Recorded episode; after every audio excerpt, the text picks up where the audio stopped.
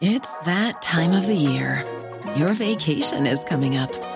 You can already hear the beach waves, feel the warm breeze, relax, and think about work. You really, really want it all to work out while you're away. Monday.com gives you and the team that peace of mind. When all work is on one platform and everyone's in sync, things just flow wherever you are.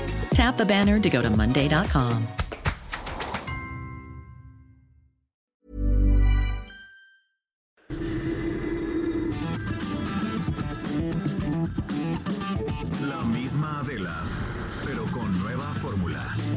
estilo único, incluyente, irónico, irreverente y abrasivo. Aquí empieza Me lo dijo Adela.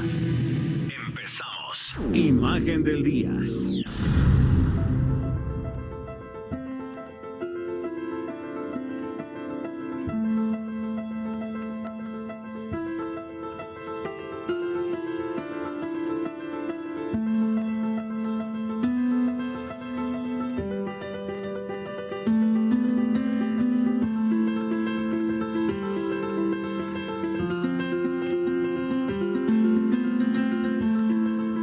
Invito a que como todos los días hagamos juntos este ejercicio de imaginación a través de la radio.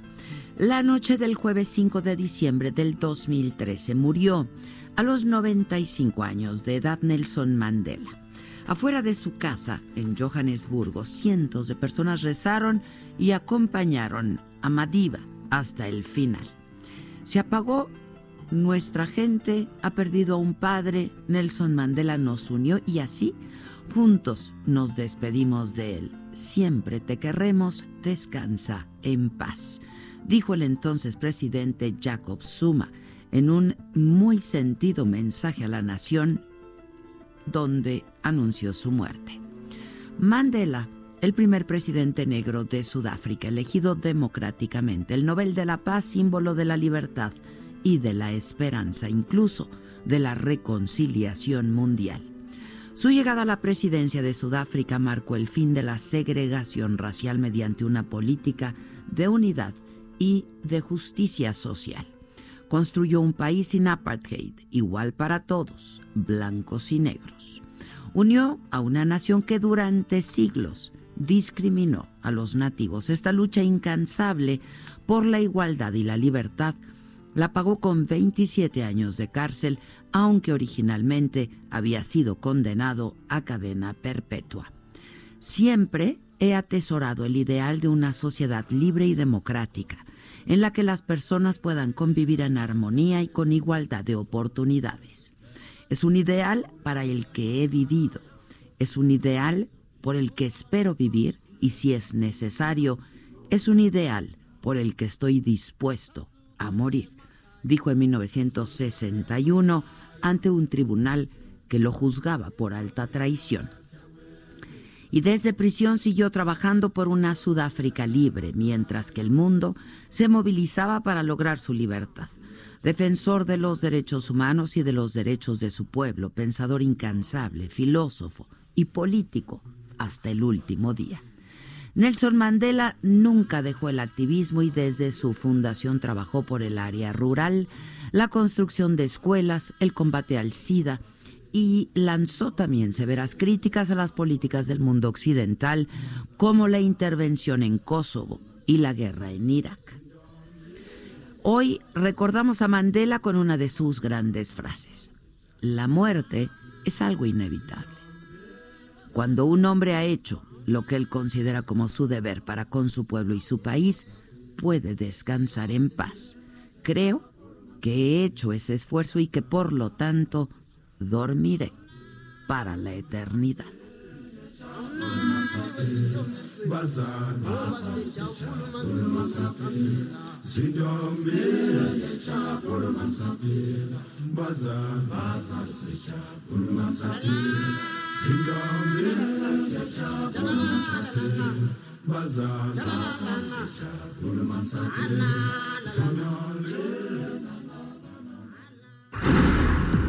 Resumen.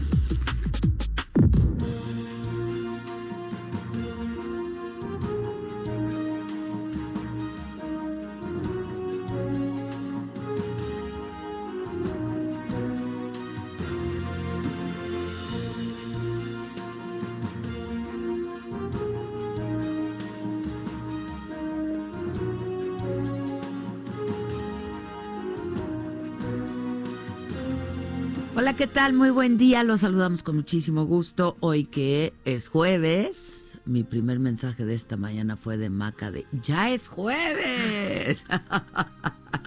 con un entusiasmo y un optimismo que yo no sé de dónde sale.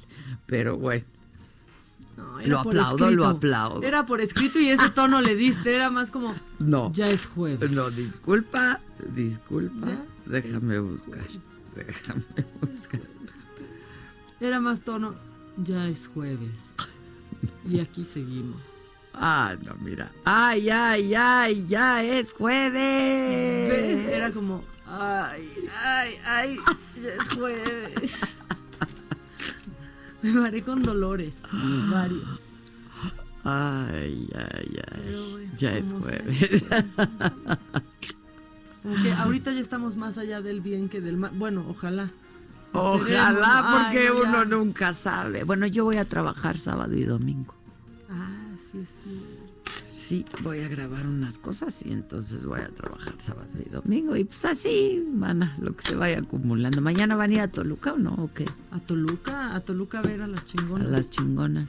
Pues sí, porque, o sea, bueno, vendrá yo creo, espero, Dios mediante, ¿no? El 2020 a la Ciudad de México, pero pues... Pues mientras, que sí o que no, ¿qué tal que yo ya no sea una de las chingonas? Vaya cállate, a ser. Cállate, cállate. Bueno, mira, aparte, este... ¿A quién saludas? Pasó Daniel Bisoño, Ah, ese es Daniel Bisoño. Sí, el alto, alto. Se ve diferente, ¿no? Es que nunca lo he visto en persona. Ah, pues aquí pasó. Yo, yo más bien... Es que trae una, trae una, unas gafas ahí medio. Traía lente oscuro. No, traía lente de esos de... De Ana Guevara corriendo. Ay, Ana Guevara. No, bueno, también está en lo macabrón. Hay, hay muchas cosas hoy. ¿Qué te estaba diciendo? Ah, no, si ibas a estar en... No, lo, o sea, lo macabrón, lo macabrón, lo macabrón. Qué ah. disgusto, qué disgusto, qué indignación el de esa muchachita Karen, que ya ni tan muchachita tiene hijos, una señora, ¿no? ¿Qué, qué es esto? ¿Pero qué es esto? poner a toda una ciudad. ¿Eh? En vilo, ¿qué es esto? yo todavía ayer, en, es que en serio, Karen, yo todavía ayer cuando acabó monólogos diciendo hoy Karen pudo regresar a su casa, pero hay muchas que no, y luego abro el chat, yo bien profunda, y abro el chat y digo, ay, Espérate, que yo ayer también fui a la presentación. Todos haciendo reflexión, ¿verdad? No, qué vergüenza. Qué oso, qué vergüenza. Me sentí timada, me siento timada, qué timo, qué horror. Y, qué bueno, ¿no? Que, sí, qué bueno que, no pasó nada y qué bueno que todo está bien, ¿no? Pero este, pero no, no, no, no, no, no, eso no está correcto. Caramba, te quieres ir de fiesta, pues es una señora que tienes hijos, que no. Preocupa a su madre para empezar, porque qué, o sea, imagínate todo lo que tramó esta niña, que no es ninguna niña, insisto, esta mujer, esta señora, para mandar, ay mami, el taxi está muy sospechoso, o sea, para empezar a, ¿no? A, a, ir acomodando todo el terreno, ¿verdad? Para que pues no le digan nada porque no iba a llegar porque estaba con un güey. Pues cada quien que haga lo que se le dé su gana, ¿no? Pero eso, no, no, no, estoy muy molesta hasta la AM ya. Ya, ya, ya, ya, ya vi. Bueno, y, la verdad es que mientras se ponía todo para encontrarla a ella, está más pues, macabrón, ¿no? Pues había dos desaparecidas también hasta hoy, ¿no? Entonces, o sea, este pero además, pues porque ayer los pues todos en el chat, es que yo también fui a la presentación de lo que de las películas que la segunda temporada de las películas, ¿no? Historias reales de Lifetime. Este y justo dije, ¿no? Porque estas historias reales que son protagonizadas o dirigidas o estelarizadas o que tienen que ver con historias reales de muchas mujeres. Y entonces yo todavía también menciono a esta desaparecida y me salen, pero es que miren, se les dijo, ¿eh? Yo desde que me mandaron el videíto, a ver, sí. desde que hablé con el papá, ayer por la mañana, casi al terminar, ¿no? El espacio. Sí, justo cuando acababa de regresar a su casa. Este, que me colgó el papá. y que se veía el papá, se escuchaba, no se veía, se escuchaba descompuesto, pero no, no, o sea, estaba como enojado. ¿No? Y entonces les dije, está sospechoso, uno, dos. Luego cuando vimos el video, un poco después, no mucho después, de cómo llega ella a su casa, yo inmediatamente les dije, perdón, pero ni golpeada, ni drogada, ni nada. Llegó como, pues como si nada, ¿verdad? O sea, pues ya estaba todo muy sospechoso, pero pues uno no puede juzgar.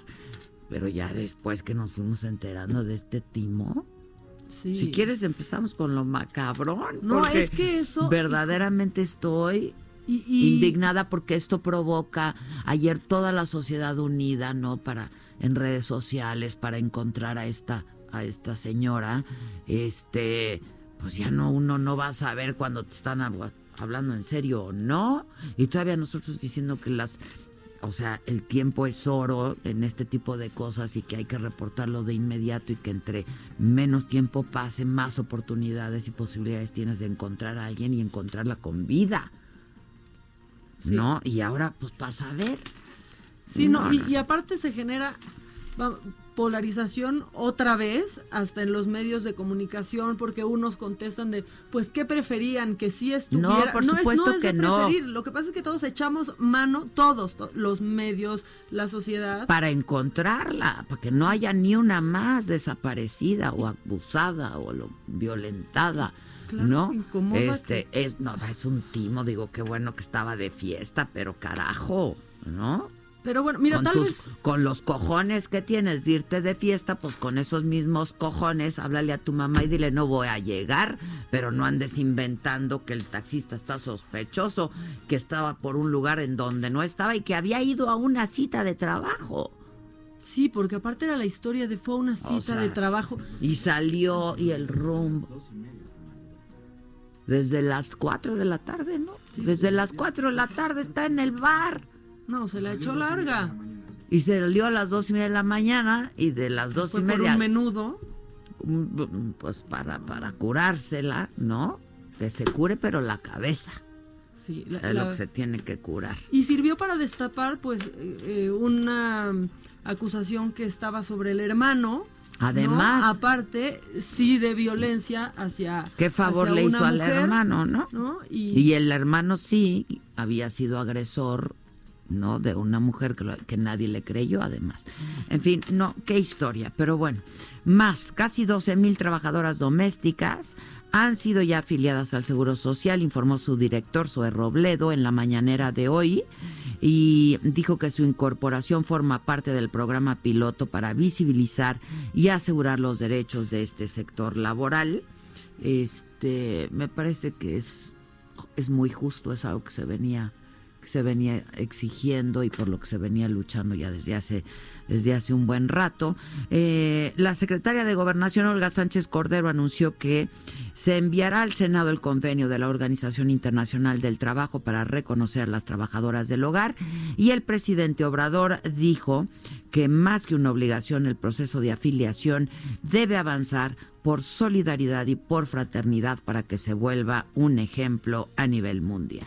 Que se convierta esto en una campaña y que lo podamos ir eh, midiendo, registrando en el avance de las inscripciones al Seguro Social. Entonces, esa es la convocatoria. Y mm, si les parece, en un tiempo informamos de cómo se va avanzando para hacer ejemplo a nivel mundial.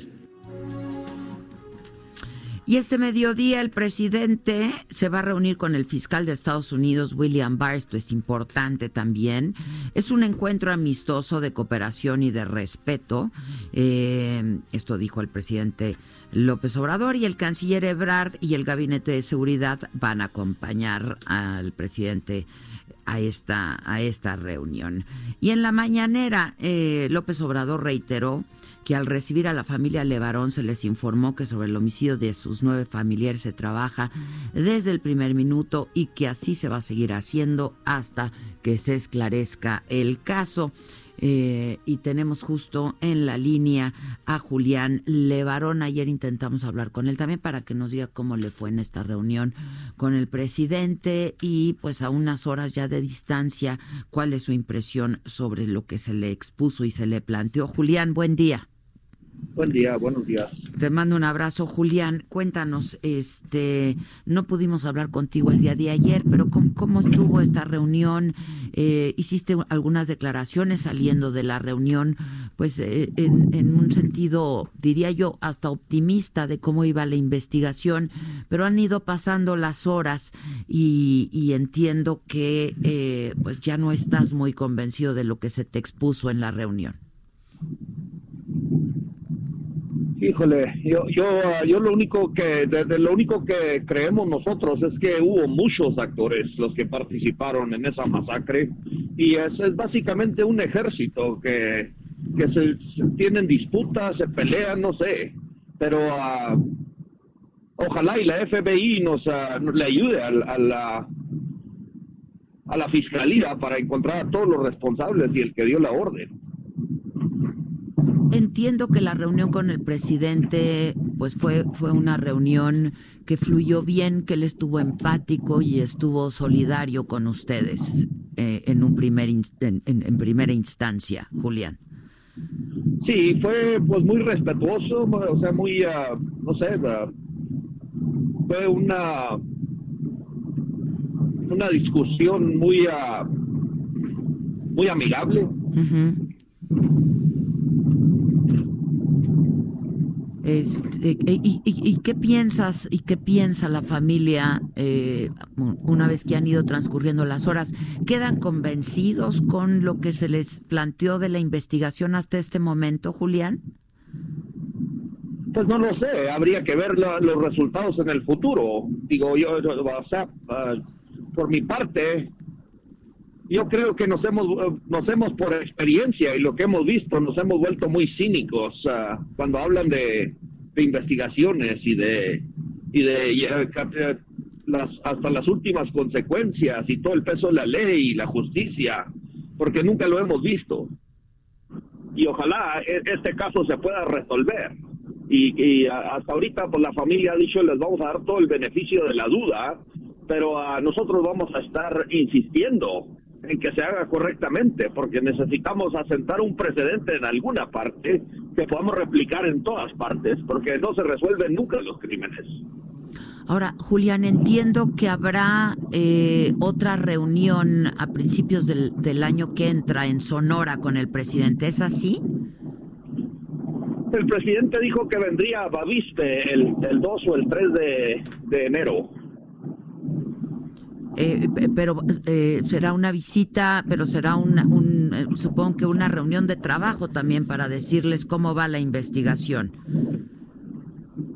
Pues yo creo, o sea, ojalá y nos presenten, aquí están los 50 bastardos que mataron a mujeres y niños, eso es lo que queremos.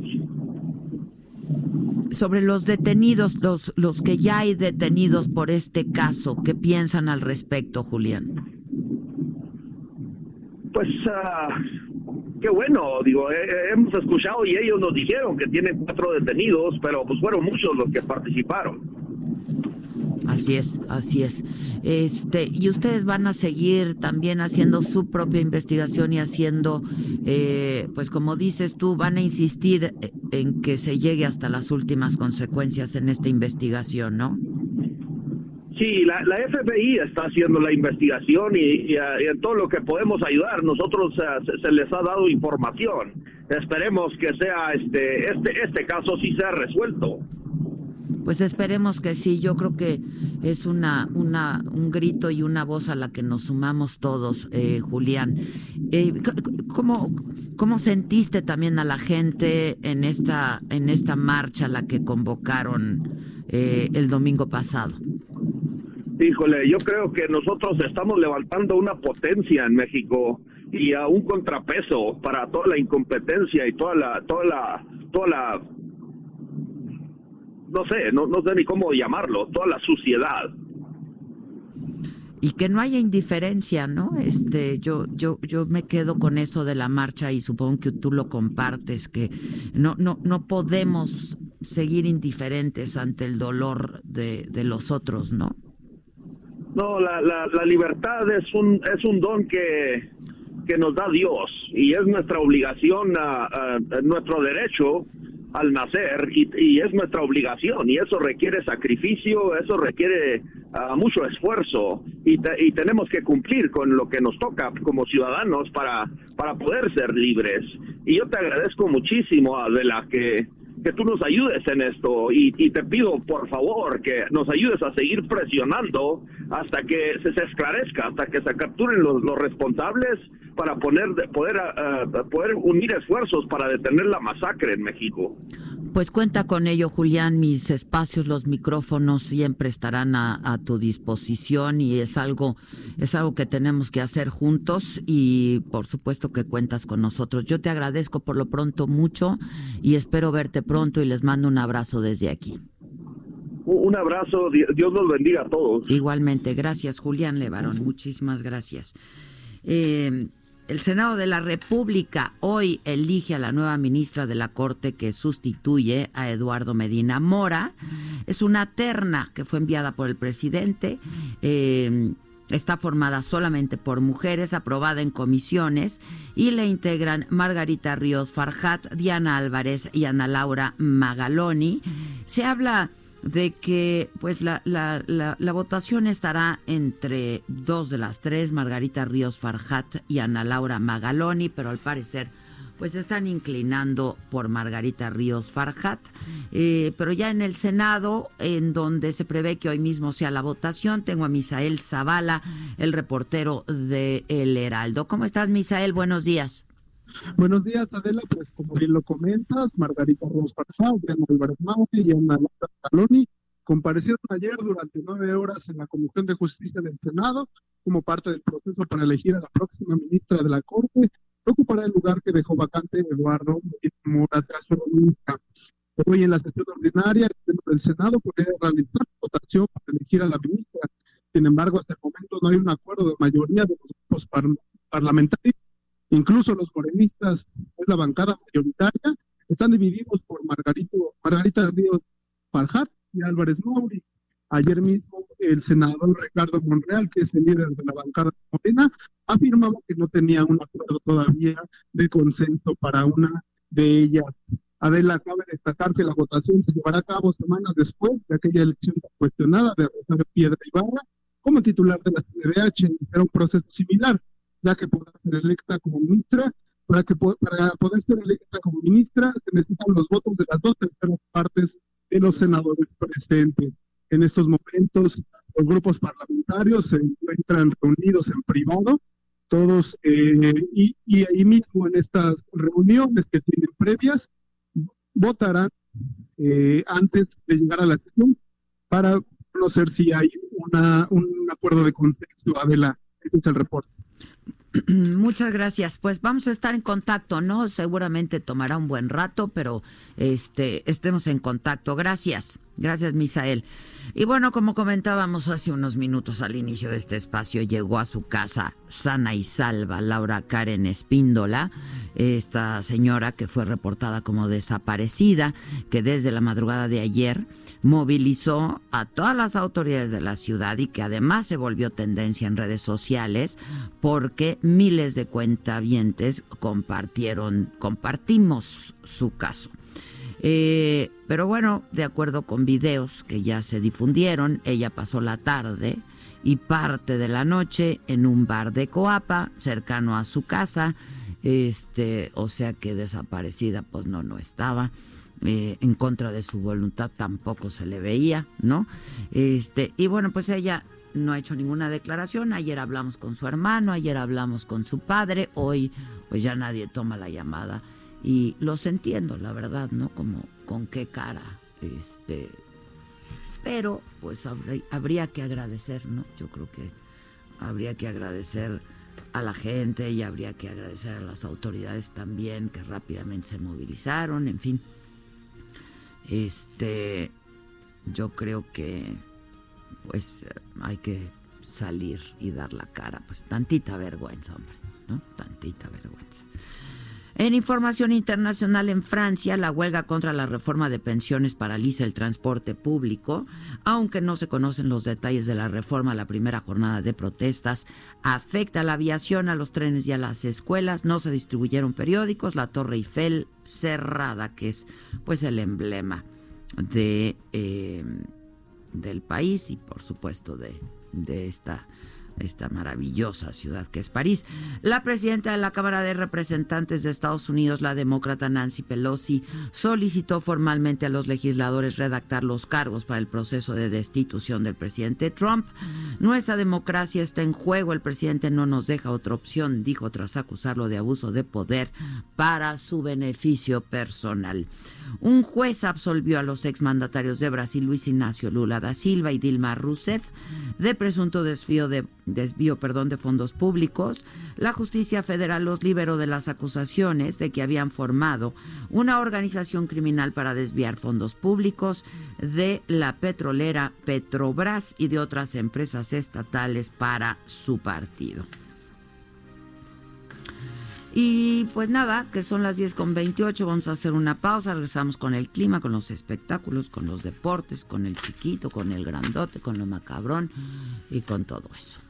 Al... ¿Cómo te enteraste? ¿Dónde lo oíste? ¿Quién te lo dijo? Me lo dijo Adela. Regresamos en un momento con más de Me lo dijo Adela por Heraldo Radio.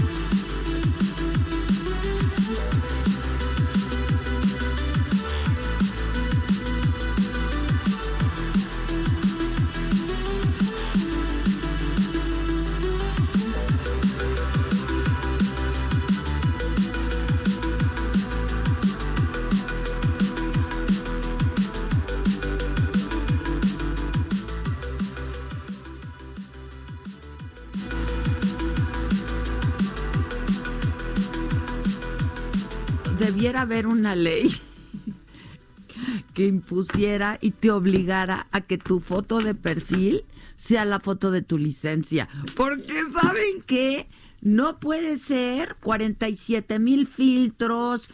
O sea, esta niña, esta señora, que ya no lo voy a decir niña, Karen, la desaparecida, este, ¿qué tal su foto de perfil? Y luego si la ves en la calle, pues no la reconoces. No, no hubiéramos. no la que, sabido. pues no. Es que nadie es tan guapo como su foto de perfil, Por ni tan feo como en el pasaporte. O, la licencia, por eso yo digo que sea la licencia, por lo menos, ¿no? Ay. Es un término medio, porque el pasaporte sí es muy feo, porque todo el pelo para atrás y ahí así O la que de- está papada. Ajá, ajá. Pero la de la licencia es un término medio. Sí, cierto, yo no estoy tan peor en, el, en la licencia. A ver, ¿qué? Animal. Hola. Hola. Hola. Ah, Estoy triste y decepcionado. sí, estoy triste y des- Me siento timado. Es lo que te digo, no, no, sí. Sí, Digo, qué bueno es que, sí. no pasó Sí, qué nada, bueno. pero no se hace eso. Como decías, ¿no? Cada quien su vida lo que quiera, pero Pero papalote si quieres. no manip... No, o sea, Sí. En la noche le escribí a Víctor, le dije, Vic, me siento estafado, me siento timado. me dijo, sí. Sí, y que no se confundan, no es como de, ah, entonces necesitaba estarse No, no, es no, necesitaba no, inventar nada porque además se No. utilizaron recursos públicos para encontrarla, porque además a toda la gente estábamos pues en, en- en un esfuerzo colectivo, Sí, ¿no? y como le decías, es importante hacerlo saber eh, en la entrevista que hiciste al hermano, aquí en el programa, las primeras horas, ¿no? Es importante que presionemos desde la sociedad. Todos y vamos a echarle, ¿no? Y no hay que dejar Participamos de hacerlo. todo en esto, ¿no? Y no hay que dejar de hacerlo, No, pues sí. no. Aguántame con Claro, el deporte, claro no. sí. Bueno, pero esto también un poco tiene que ver, este, porque tengo en la línea a, la titular del Instituto Nacional de Mujeres, que es una, mujer increíble a la que yo he tenido oportunidad de conocer y entrevistar. Eh, Nadine Gassman, ¿cómo estás Nadine? Buen día. Buen día, Adela, qué gusto estar contigo otra vez. Igualmente, Nadine. Oye, pues es que no sé si tú quieras hacer alguna alguna reflexión sobre y compartirla sobre es que estamos todos nos sentimos como timados por esta señora no que se pues se desapareció se autos desapareció no este y bueno, qué bueno que está bien y qué bueno que no le pasó nada, eso es importante decirlo, pero pues también decir que se movilizó a toda una ciudad y se utilizaron recursos públicos para dar con ella. Y la verdad que toda la, la, ciudadanía y toda eh, la comunidad en redes sociales pues nos dimos a la tarea de sumar esfuerzos para encontrarla, ¿no? Entonces, este, pues un llamado a que esas cosas no se hagan, Nadie, ¿no? Porque sí hay mujeres desaparecidas. Espérame, yo sí creo que estamos como eh, juzgando y saltando muy rápido a decir no le pasó nada, etcétera, etcétera. Yo creo que lo que está pasando ahorita es que está, la estamos revictimizando, estamos real, realmente juzgando sin tener toda la información y me parece muy grave este linchamiento mediático porque lo que promueve eso es como, ay, ya no le vamos a creer a las mujeres. O sea, no sabemos la circunstancia, ella se sintió insegura, le escribió una cosa y hay que tomarle en serio. Yo creo que lo que deberíamos estar hablando es lo importante de que la sociedad se movilice, lo importante que la familia en el momento en que eh, recibió ese mensaje dijera, hay que buscarla, hay que ir a las autoridades, la forma en que las autoridades respondieron y qué bueno que está bien, qué bueno que no es como los otros casos que vimos ayer que, que las encontraron muertas. Sí, sí, creo que es muy grave estar linchándolas sin saber exactamente lo que pasó y sin realmente entender que esta sensación que las mujeres eh, tienen cuando hacen algo y cuando la, la sociedad eh, eh, se moviliza puede resultar en que las mujeres lleguen sanas y salvas a su casa. Entonces sí quisiera que fuéramos un poco más eh, prudentes, que fueran, esperáramos un poco y también que, que bueno, puede ser que tú en un momento te sientas insegura y ya no, y después no, obviamente, pues eh, avisas con la misma celeridad, pero no sabemos lo que pasó. Entonces, no linchemos a esta chica y sobre todo digamos, qué bueno que las cosas funcionan, porque todo el tiempo sin duda, la verdad es que la verdad es que fue una capacidad de respuesta y de movilización de la sociedad, de las autoridades, de de su familia para empezar, ¿no? Que actuaron de inmediato. Yo creo que eso fue eh, extraordinario y así es como debiéramos responder siempre. El asunto aquí es que mientras ella le decía a su pobre madre que pues estaba preocupada porque el taxista se veía sospechoso, ni siquiera estaba a bordo de un taxi porque hay videos que documentan que ella estaba en un bar. Entonces, a eso me refiero. Pero no sabemos. Eh, adelante, sabemos. Seamos un poco más generosas, eh, seamos un poco, esperemos a saber qué pasó antes de de realmente tirarnos a, a, lincharla.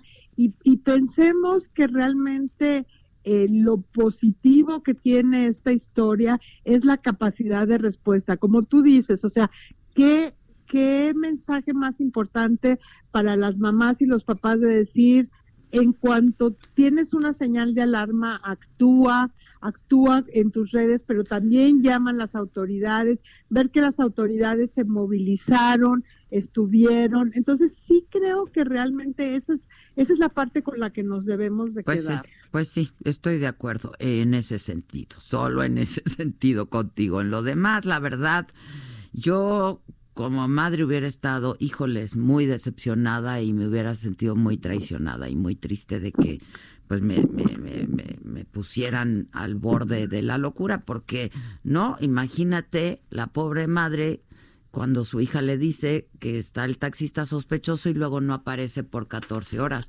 Este, en fin, pero bueno. Hay que, hay que, hay que, hay que oírla, vamos a oírla con tiempo, hay que darle pues sí, hay que, tiempo al tiempo. Hay que escucharla. Antes de saltar a pues sí. conclusiones. Este, les digo que esta es una mujer maravillosa y muy generosa, Nadine Gassman. Oye, este, y entiendo que estás ahora en un foro que me resulta importantísimo, que es eh, hacia la igualdad salarial entre mujeres y hombres, porque en México eh, pues es de, de, los países donde la brecha salarial es más grande entre hombres y mujeres de toda América Latina, ¿no? Sí, eh, o sea, nuestra región es una región que tiene brechas salariales muy importantes. México no es la excepción y realmente estamos hablando que a nivel mundial la brecha es más o menos de 23%. En México eh, tenemos cifras no tenemos muchos datos y, ni comparables, pero estamos calculando que más o menos es de 30%. Y este foro es muy importante por varias cosas, Adela. Primero, porque presenta un informe de la OIT sobre este tema eh, y, y, y, yo diría que es parte de como una reivindicación histórica. Fíjate que hay un convenio de la OIT que es de 1951, donde el mundo ya decía que había que dar igual remuneración. Estamos en, en 2019 y seguimos discutiendo esto, ¿no?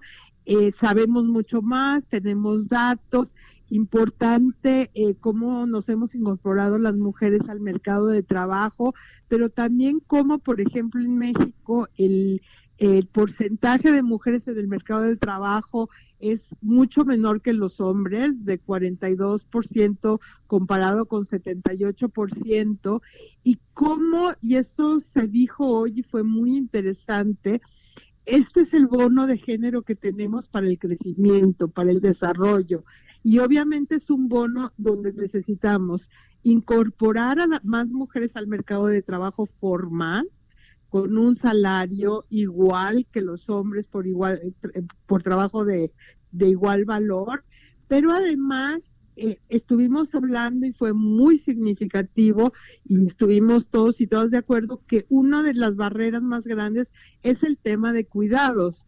¿no? O sea, cómo la responsabilidad de los cuidados, del trabajo doméstico no remunerado recae eh, mayoritariamente en las mujeres y eso hace o que estén trabajando en la informalidad o que se queden trabajando en casa.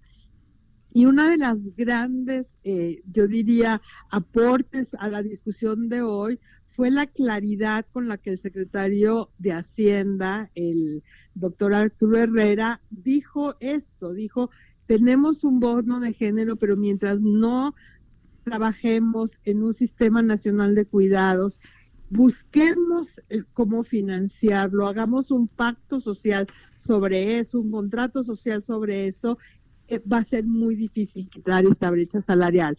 Esto es algo en lo que hemos estado hablando y trabajando la Secretaría de Hacienda junto con el Instituto Nacional de las Mujeres y donde yo siento que estamos en un momento histórico donde tanto en el Ejecutivo, en el Legislativo y obviamente en las organizaciones de mujeres que han puesto este tema eh, en, la agenda pública todo el tiempo eh, estamos en un momento de madurez, de claridad, donde vas a ver mucho trabajo en los próximos meses y años para llegar a, a, un sistema nacional de cuidados. Pues ojalá, porque esa es una de las formas más serias de discriminación que hay hacia las mujeres, ¿no?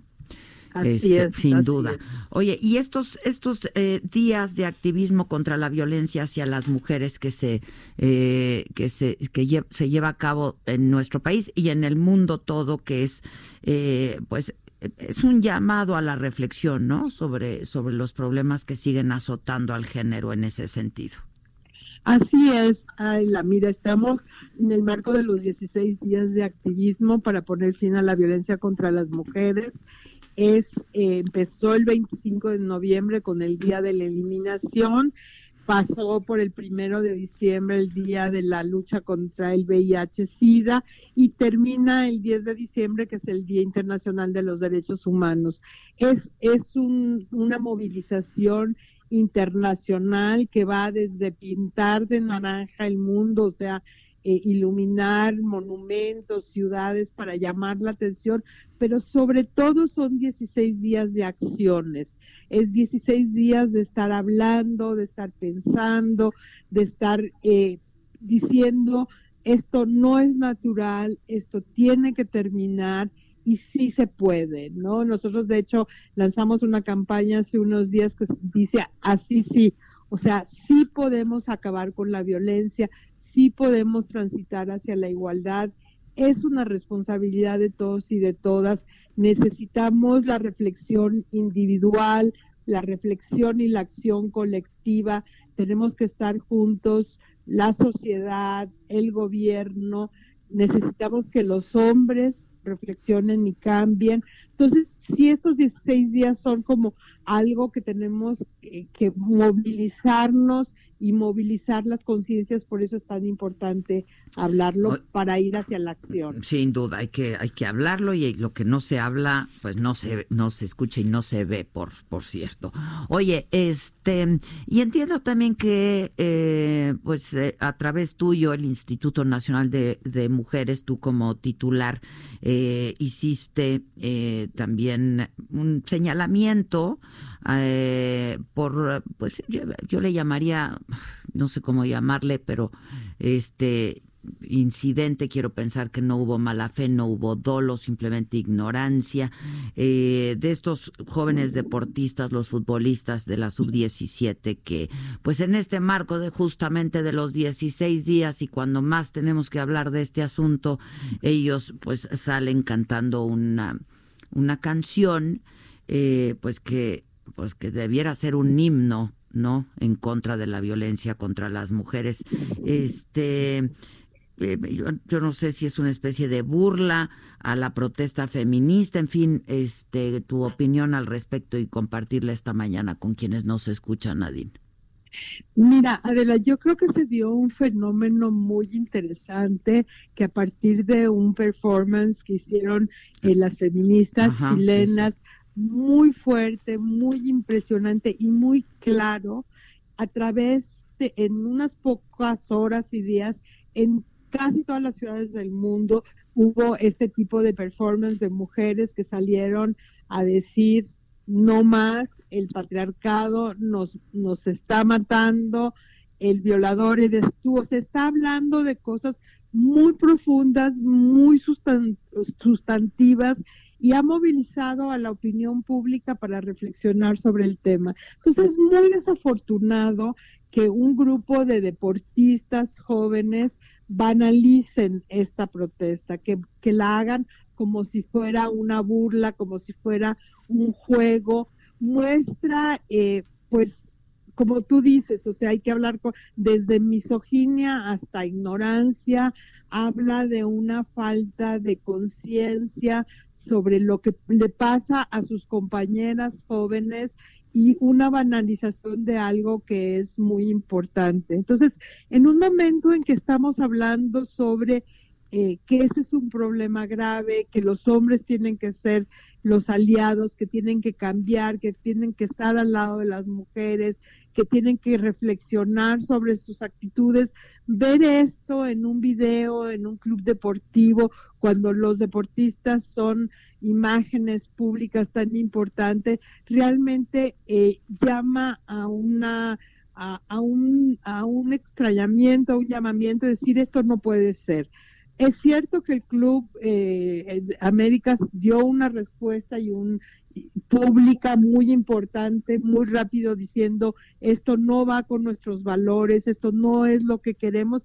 Y entonces para nosotros en el instituto es muy importante decir, nosotras realmente condenamos este tipo de actitudes en los hombres, nos parece eh, que esto es lo que fomenta la violencia, esto es lo que por, si no la fomenta realmente no la, no la termina. Y hicimos también un llamado, porque el, el fútbol es tan importante en nuestro país, a, los, a las diferentes, a la federación, a pronunciarse, a incorporar esto que hemos dicho durante mucho tiempo, incorporar estos contenidos, estas reflexiones, estos valores con sus jugadores y trabajadores y al mismo tiempo y lo pusimos ahí porque nos parece importante reflexionar cómo la diferencia y las desigualdades que hay entre la federa entre perdón, el trato que se le da a la liga masculina y a, la liga femenina que cada vez muestra ser más fuerte, más, más importante, pero que no tienen ni los mismos, hablando de brecha salarial, no tienen ni la misma exposición ni los mismos salarios. Entonces, eh, es un llamado, una apertura a hablar con la Federación Mexicana de Fútbol y realmente eh, que esto sirva para tener transformaciones importantes eh, con sus miembros. Así es, así es, sin duda, y que pues que se aproveche, ¿no? la caída y el error y este y que, que pues sean portavoces porque son chamacos a los que sigue mucha gente sin duda, ¿no? Exactamente. Así es, eso, eso es realmente lo, lo, lo, importante. Sin duda. Gracias, Nadine. Ahí me dices qué pasa en el foro, ¿no? Que sí nos, nos interesa muchísimo las conclusiones. Muchas gracias.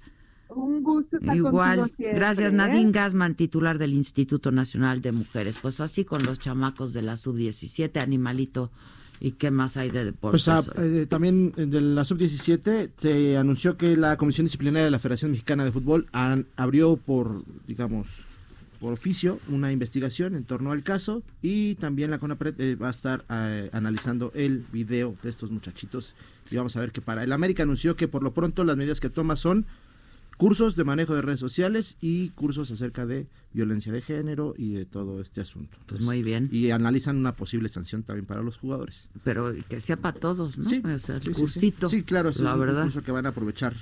Eh, Jugadores, técnicos, para todos. Estas áreas de oportunidad. pues sí. Y hablando del América, pues comentarte que el día de hoy va a estar disputándose el partido de ida contra el Morelia, allá en el Estadio Morelos.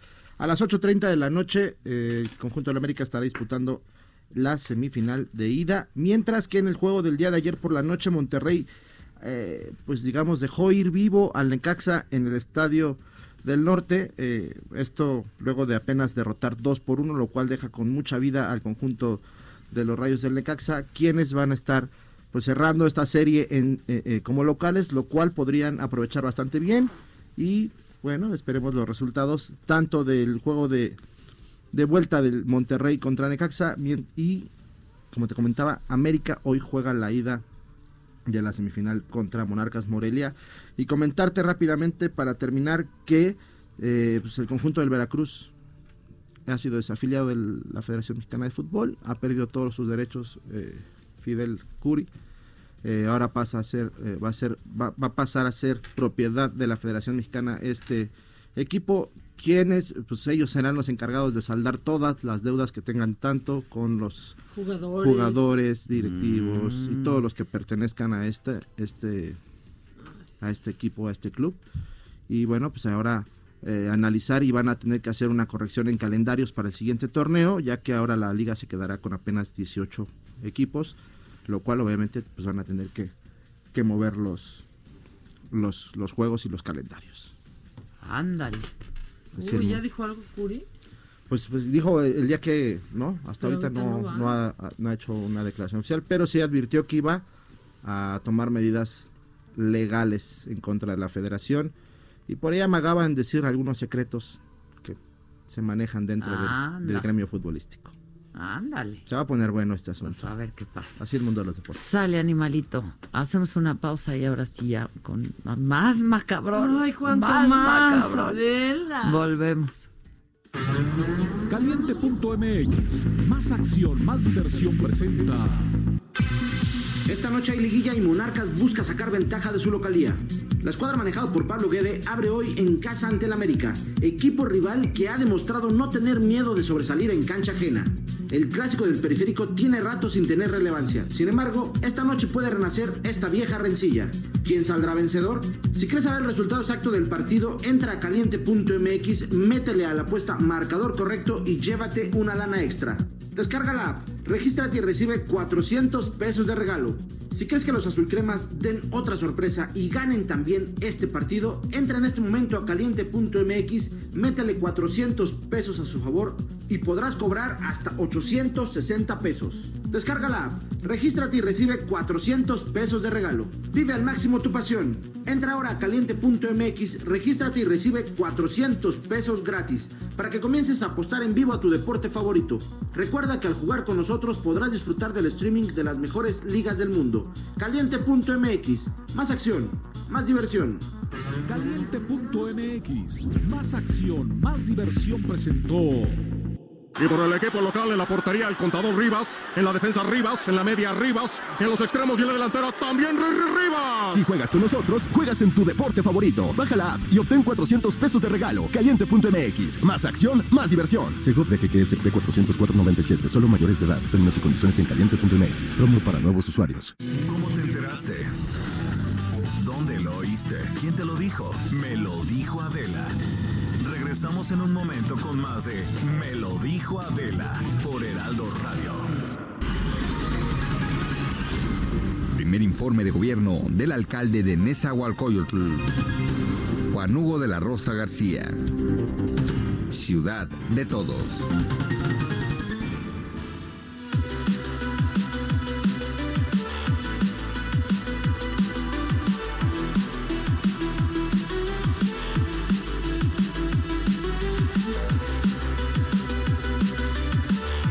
Ya estamos de regreso en punto de las 11 de la mañana eh, y vamos con nuestro eh, reportero del Heraldo, eh, reportera primero y luego vamos con Augusto. Vamos primero con Ingrid Montejano. Este, mm, ¿Cómo estás Ingrid? Estás en, en, Ciudad Neza, ¿no? ¿Qué tal, Adela? Muy buenos días. Así es, como tú dices, me encuentro aquí en el municipio de Nezahualcóyotl, en el Estado de México. Eh, me gustaría platicarles que en este momento el presidente municipal, Juan Hugo de la Rosa, está rindiendo su primer informe de gobierno 2019. En este informe, él está dando cuenta de los logros y avances en rubros como seguridad pública, desarrollo económico, construcción de espacios recreativos, eh, apoyo a estudiantes adultos mayores, entre otros, eh, dentro de lo que hemos podido eh, escuchar, porque como te comento, está justo en este momento, él ha adelantado pues cuáles han sido estos avances en este primer año de gobierno. Él enfatizó que a pesar de las adversidades que este año de gobierno tiene, pues los resultados lo animan a seguir adelante. Dice que son unos resultados optimistas que van a, a beneficiar a la población que vive en este municipio. Él nos dice que el crecimiento ha sido del 0.4% aquí en el municipio, pues conocido como NESA. Recalcó que el, durante los últimos años en Nezahualcóyotl se ha logrado mejorar la seguridad pública, sin embargo, asume y está consciente que este sigue uno sigue siendo una de las demandas principales, una exigencia de la gente que vive en este municipio. Eh, para la gente que nos escucha del Legaldo Radio, este municipio está pegado a la Ciudad de México, tiene colindancia con alcaldías como Iztacalco, como Iztapalapa, Gustavo Amadero, y pues diariamente eh, miles de personas que viven en esta en este municipio pues van a Ciudad de México a trabajar a las escuelas entonces es un municipio importante del Estado de México, por lo cual pues se tiene que trabajar en conjunto, no solo con la gente de aquí, con la seguridad de aquí, sino también con la Ciudad de México. Eh, sabemos y se ha dicho pues muchas veces que este municipio es uno de los municipios donde hay más delincuencia, donde hay más peligro e inseguridad, pero bueno, el presidente municipal está consciente que hay mucho trabajo por hacer, se está reforzando el tema que es este principal de seguridad y pues bueno, otros como tubería para que el agua no falte también ha sido característica de este municipio y pues bueno, vamos a seguir muy pendientes de lo que el alcalde, el alcalde del segundo municipio más poblado del Estado de México nos va a seguir comentando aquí en este primer informe de gobierno, Adela. Bien, pues estamos atentos. Gracias. Gracias, Ingrid. Y vamos ahora con Augusto Atempa. ¿Dónde andas, Augusto? ¿Cómo te va? Buen día.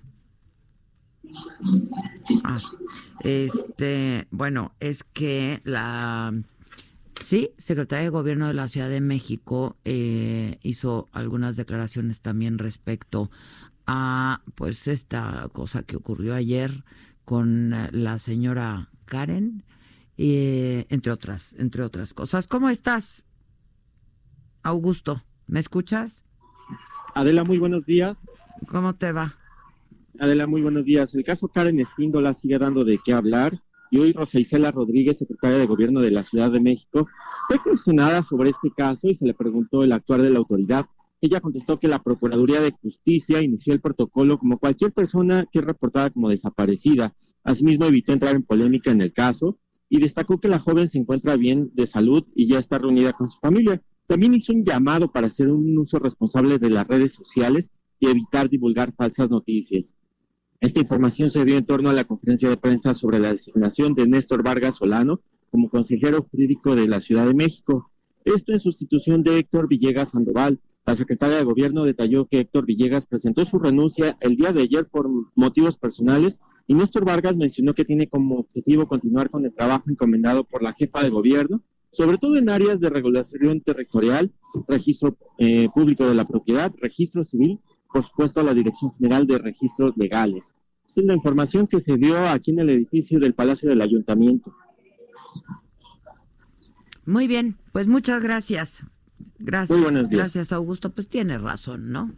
Este, la Secretaría de Gobierno, hagamos un uso responsable, este, y pues eso. Eh, ¿Y pues qué más? Y ya tampoco caer en linchamientos, ¿no? Porque ahorita ya es trending topic eh, Karen mentirosa y pues ya, no se trata de eso, se nos va el tiempo en, en esas cosas y ahora ya se pelean unos con otros, este, ¿no? Hasta los medios y que si están exhibiendo y que si no, pues se está informando, como se informó ayer, pues, que estaba desaparecida. Pues ya estamos informando que nunca estuvo. Exacto. Que qué bueno, no es como que hayamos preferido lo contrario, solo eso fue lo que se nos dijo. Sí, nada más que mientras, mientras esto pasaba, sí había dos mujeres desaparecidas que fueron encontradas muertas. Exactamente. En fin, este, ¿tienes algo macabrón que eso? No, tengo para aventar para arriba. A ver. Lo macabrón.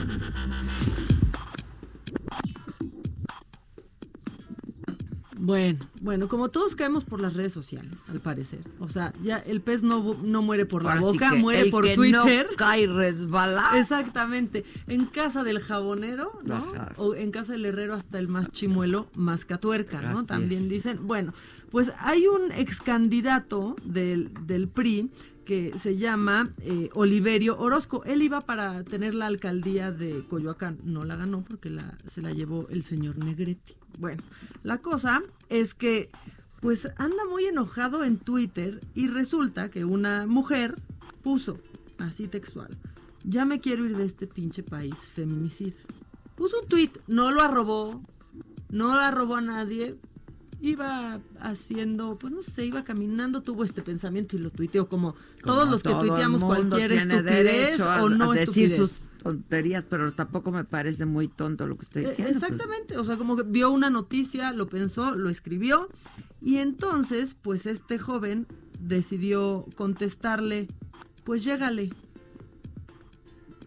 México va a seguir sin va a seguir avanzando sin ti.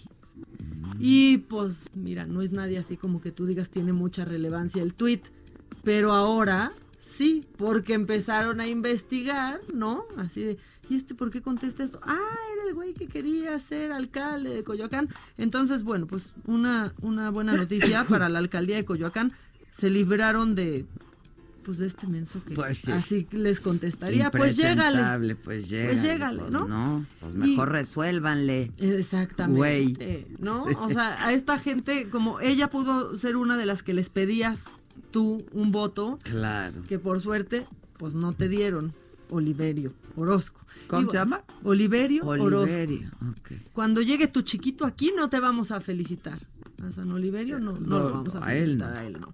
Bueno, y para seguir pues con estas cosas que sí suceden, que sí tenemos un problema de acoso hacia las mujeres, sí tenemos alerta de género, pues fíjate que estas chavas que iban en bicicleta, pues de pronto, y algo que pasa muy común, pasaron unos cuates en coche y les gritaron. Y que se enojan estas chavas y alcanzan el coche ¿Y qué pasa con estos machitos, así como dicen en redes sociales, con esos hombres, cuando los encaras?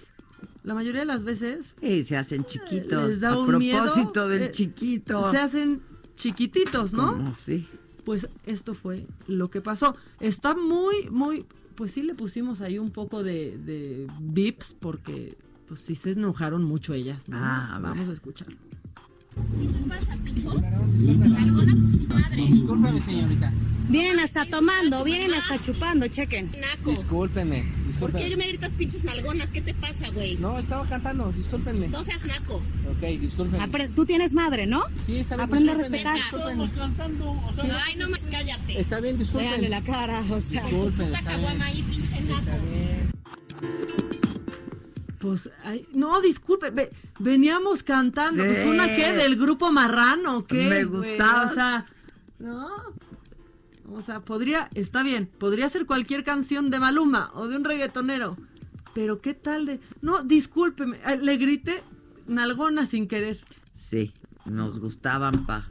No, o sea, para que los reggaetoneros. que anden gritando en las calles, pues ya se callen también, sí, ¿no? ya, porque pues sí, se molestaron. Pues, ¿cómo les dicen así, carajo? Y sí da mucho coraje. O sea, tú nunca has enfrentado a alguien que grita algo y en serio se les da la pálida por imbéciles. ¿No? Imbéciles no es la palabra. Pues sí, ya sé, pero Imbéciles no es la palabra. Pero me las- tendrías que poner un bip, entonces mejor. eh, mejor la, la evitamos, ¿no? Sí, la obviamos. Pero bueno, esto sí pasa y hay que, hay que seguir hablando de eso. Y fíjate que esta semana tuvimos esta noticia de que habían corrido a un chavito de, de un Cebetis en Oaxaca por vender tortas para mantenerse. Ya eh, sigue estudiando, ya está todo bien. Pero este lo corrieron a este otro chavito por vender brownies con truco. Ese sí que está bien que lo corran. Ya lo expulsaron de la secundaria en donde estaba estudiando, pues por vender sus brownies ahí espolvoreaditos. Eh, dicen que pues tenían algunas dudas, pero que muchos padres de familia fueron a hablar con el director para decir, pues a mi hijo le están vendiendo brownies con, con mota. Y hay un comunicado de la Secretaría de Educación donde ya expresaron pues su compromiso por proteger los derechos de las y los niños adolescentes y privilegian el interés superior de estos a buscar los mecanismos legales que frenen ese tipo de conductas. Evidentemente no fue revelado el nombre del, del joven, pero pues ya lo sacaron, sacaron a este pequeño emprendedor, este empresario como Pepe y Toño, que dijo idea millonaria, brownies con mota en la escuela, nadie se va a dar cuenta, ¿no? Hasta que la maestra te pide una probadita, ¿no? ¿O qué? Pues ¿Cómo se te ocurre brownies con mota en la escuela? Sí, no, no, no. O sea, una cosa es llegar Una así cosa a y la- otra cosa es otra Sí, cosa. O sea, llevarlos a la cena de Navidad no es igual, ¿no? Sí, exacto, y de gente mayorcita. Exactamente. Y luego, híjole, a ver, esta está entre lo macabrón y lo que da un poco de risa, porque ayer fue tendencia Ana Gabriela Guevara, ¿no? ¿Qué hizo? Bueno, es que fíjate que la captaron de shopping en el Palacio de los Palacios, en Polanco, Mm. en horas laborales. Pero también está todo muy tendencioso, porque ¿cómo nos consta que era en horas laborales? Y pues estaba solamente en el, pues ahí haciendo unas compras. Por cierto, yo ni la estoy defendiendo ni no, pero no estaba en el área de lujo, ¿eh? estaba en el área así de normal. O sea, no, no de lujo, pero se hizo viral, se hicieron virales estas fotos, este, y ya trae, la traían, la traen checadita, ¿eh? que después se fue a comer a la colonia Narvarte y que entonces pues se voló mínimo dos horas de sus horas de trabajo. Y ya, bueno, pues es que luego pasan los meses sin intereses o las promociones y hay que ir Eh, rápido, que ir ¿no? O, rápido. sea, a lo mejor era su hora de comida, oye, también. o se salió una hora antes.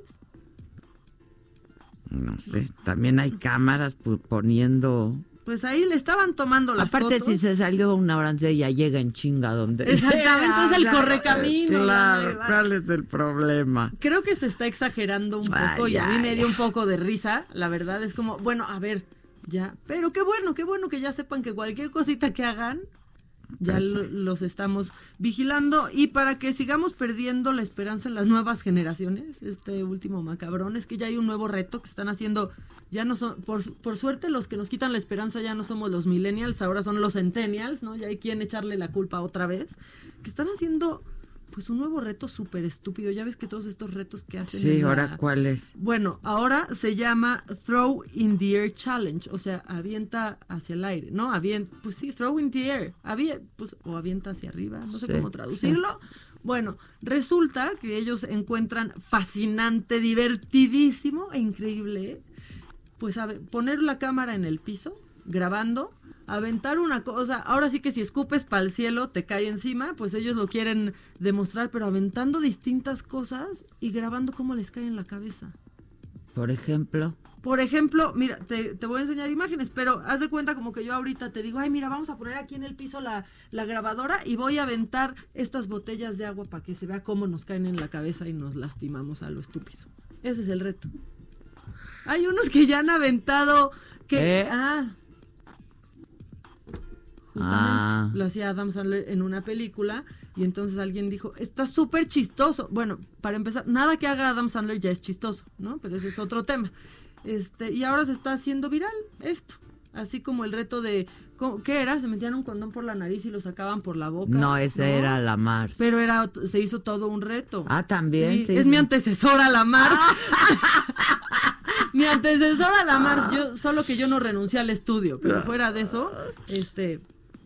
El de la ballena, el del Tide, lo- bueno, o sea, todos los que han hecho, que son por demás estúpidos, ahora llega este porque hay uno que están aventando una escalera, ¿no? Portátil, pa- y, y Y se vemos te- cómo les cae la cabeza.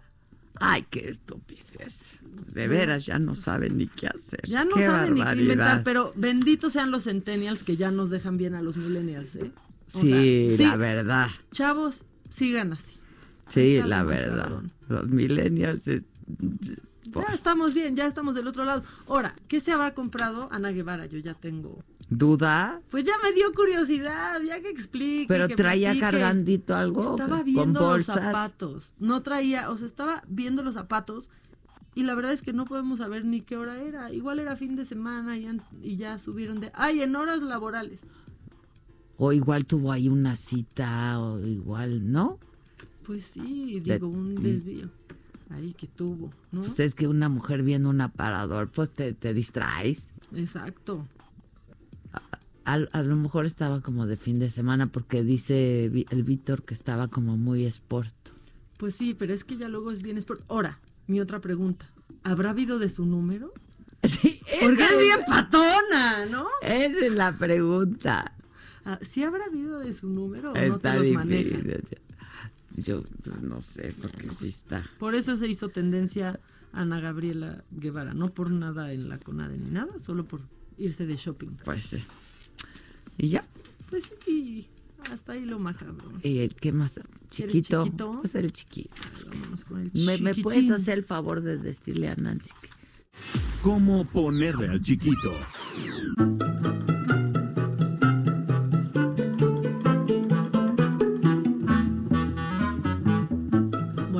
Pues a quién vamos a, felici- a, a felicitar hoy. Ando muy afectada, ¿eh? Porque es jueves. Vamos a San Sabas. ¿Sabas? Sabas. No conozco más No que a las toallas íntimas. Sí. Felicidades a todas ellas que, que paro nos hacen. Ay. Muy bien, a San Sabas, la verdad. ¿Quién, Rosy? ¿Cuál? Ah, felicidades a las Rosis también. Sí, ¿quién es Rosy? ¿No será? Ah, Rosy, sí. No, oye, oigan, es que ustedes no saben, o sea, luego le tengo que hacer mímica a Adela para recordarle de ciertas personas. Es vaca. Ya estate. ¿Cómo sabes eso? Pues es que yo pensé que eso se ¡Ah! Entonces, para que te acordaras, tuve que Ya hacer cállate. un cierto así. ¡Cállate! ¡Ah! ¡Estate! ¿Qué tal padres que hacemos todo, todo en el mundo para ser las únicas amigas que tenemos? Exacto, no manches, estás, estamos acabando con todas nuestras amistades. Está muy bien para ser siempre nuestra única bueno, opción. yo igual ni amigas tengo más que tú, entonces, pues, y Cho- una que otra, la Denise, a la que quiero mucho, sí. Ah, sí, cierto. está bien. Bueno, y también besos a Anastasio, a Crispina Ah, y a mira, Crispino. Anastasia, pongan la musiquita de Anastasia, no sean así, denos un poco de, de juventud y de alegría. Mira el osito panda. Que aún no han... Ay, mira, están Mira. celebrando su primera Navidad esos Así, panditas. En ¿no? Alemania, es que estamos aquí viendo los monitores de unas cadenas. Sí, exacto. Que lo más bonito que han pasado son Esas estos panditas, ¿eh? Por porque de veras, por más que volteo a ver ahí, a ver qué llama mi atención, pues el pandita. No, ya, solamente. Bueno, y San Pelagio. Sube Pelagio. Pelagio, sube. Pues hay Pelagio. una sidra, ¿no? Sí. La sidra A ver, tráiganla, tráiganla. ¿No hay una sidra? Sidra. Yo de sidra solo te sé la viuda de Santa Claus, ¿eh? Claro que hay una Sí. sidra Pelayo. Tráiganla. Tráiganla. Claro que hay una sidra Pelayo. Y mira, Santa Elisa. Ay, Santa Elisa. No me quieras quitar mis papeles. Déjame con mi desorden, yo me entiendo. Déjanos aquí en nuestro muladar. Eres una ordinaria, dice aquí el señor. Mira lo que elegante viene. Pues a dónde va. Oye, todo con Lo amo, no puedo, no puedo, de amor. Nos está haciendo ojitos, te hizo ojitos ahorita. Hizo ojitos. No, ojitos no digas eso que la novia se va a pasar. No, no, no. ¿Qué quieres? ¿Qué quieres, el Víctor? Ah, sí, es que estábamos viendo a la procuradora este, de la Ciudad de México eh, y tenemos un inserte de lo que acaba de decir. Viene. Se activan todos los protocolos que, que se estilan, es desde fotovolantes, es, mm, cámaras eh, y volantes a las fiscalías de los estados aledaños, de hospitales, todo esto que se, que se hace inmediatamente. Llegamos al gabinete, se platicó en el gabinete.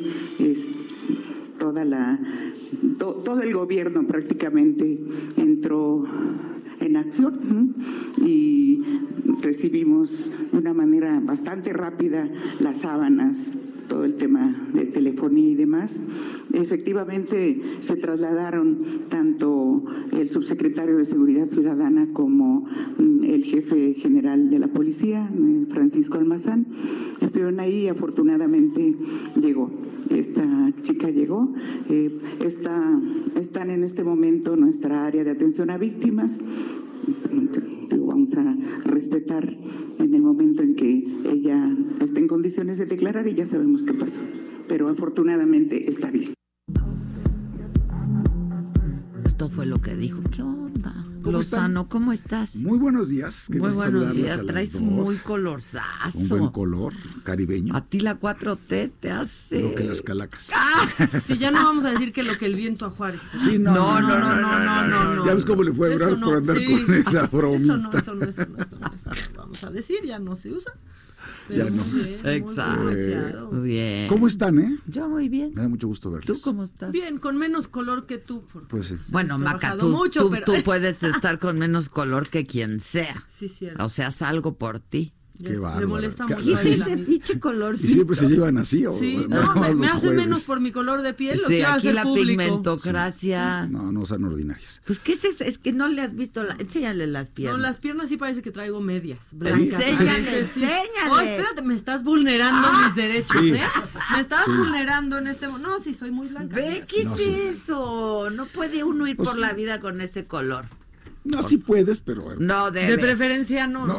No O sea, debes, no debes. Oye, ¿y ahora qué? ¿Por qué tan solitos? O sea, Pues es que- Nadie quiere debatir contigo. Son bien sacatones. Nadie quiere, pero ya estamos trabajando ¿eh, en ello. Yo creo que para la próxima semana ya, te tengo a alguien. alguien?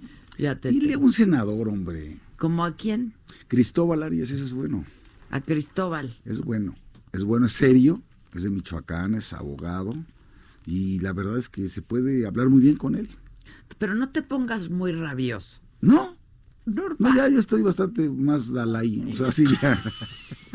Sí, Sí, porque luego ya ves que...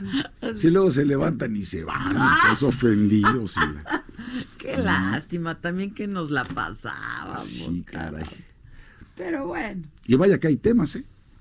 hay muchos temas. Vaya que hay temas. Bueno, hoy a ver, vamos a ver qué pasa, ¿no? En el Senado con la terna de para la De- sí, próxima la- ministra, para la que está muy cantado, creo, ¿no? Pues yo creo que sí está entre dos. Dicen que está entre dos, Margarita, y Margarita Magaloni. y Magaloni. Yo creo que se la va a quedar Mar- eh, Margarita Ríos Farjat. Sí.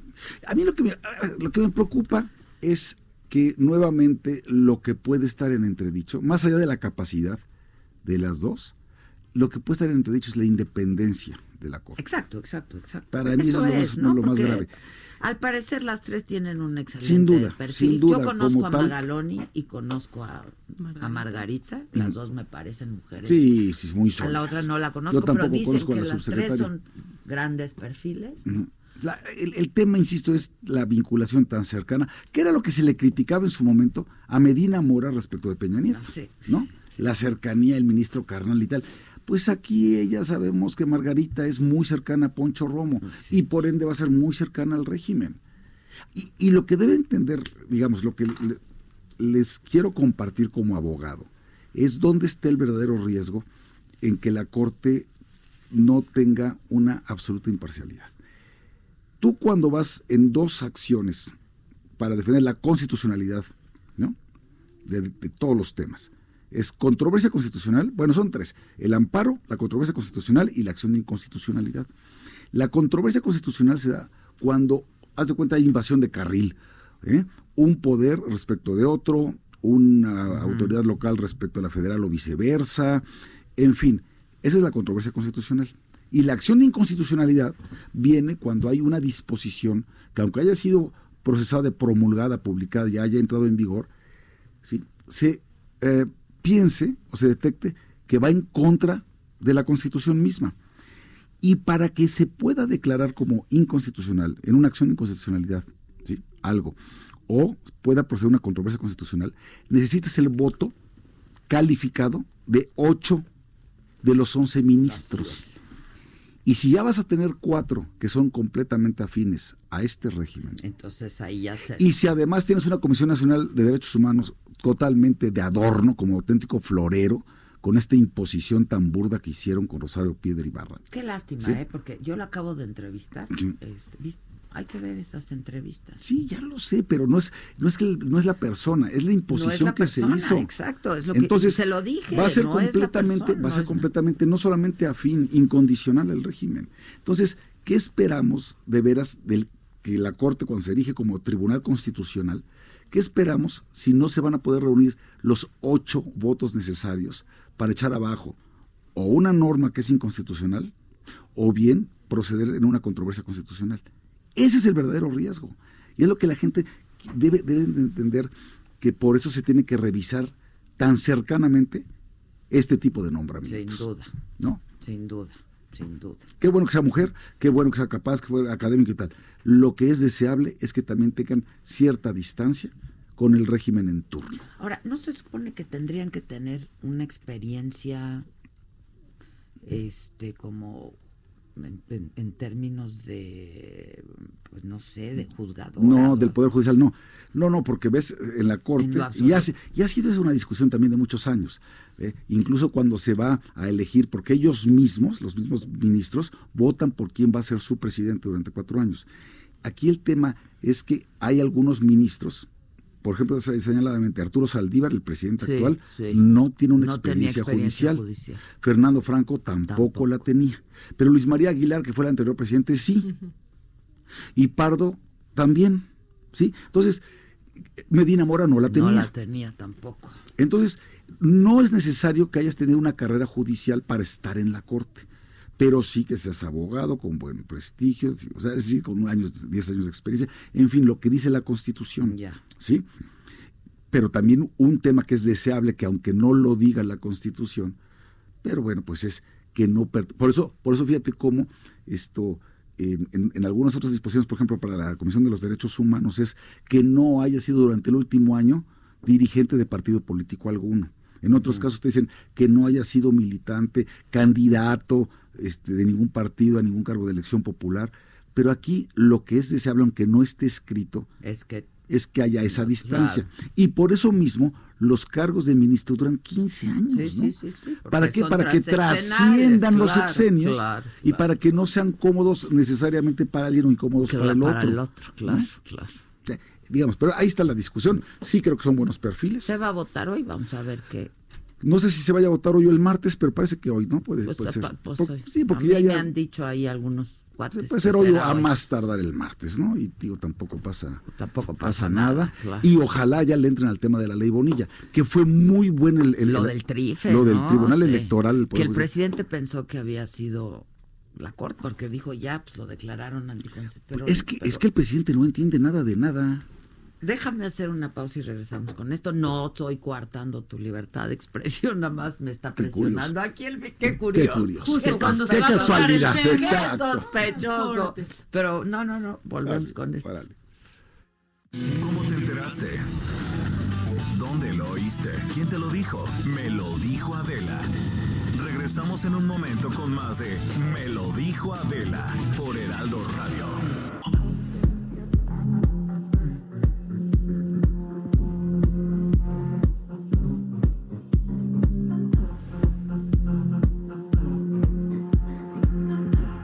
Regreso este, con nuestro queridísimo amigo Javier, pese a quien le pese, porque uno Pues, puede pues, tener a sus amistades, Claro. caramba. Además, en este caso, qué honor yo ser amigo de ustedes. Muchas gracias, Javier. ¿no? Y que ustedes sean mis amigas. O sea, es un placer. Igual. Yo aprendo mucho de ustedes y me divierto mucho con ustedes. Nosotros Y también. cada vez hay más gente hablando de este programa. ¿Verdad que sí? Están, están bateando. Estamos con Para todo. hablar así, así del deporte del régimen, así del- están bateando de veras. Estamos bet- Muy bien. bateando bien. Macaneando, Ba- como dice el presidente. bien. ¿no?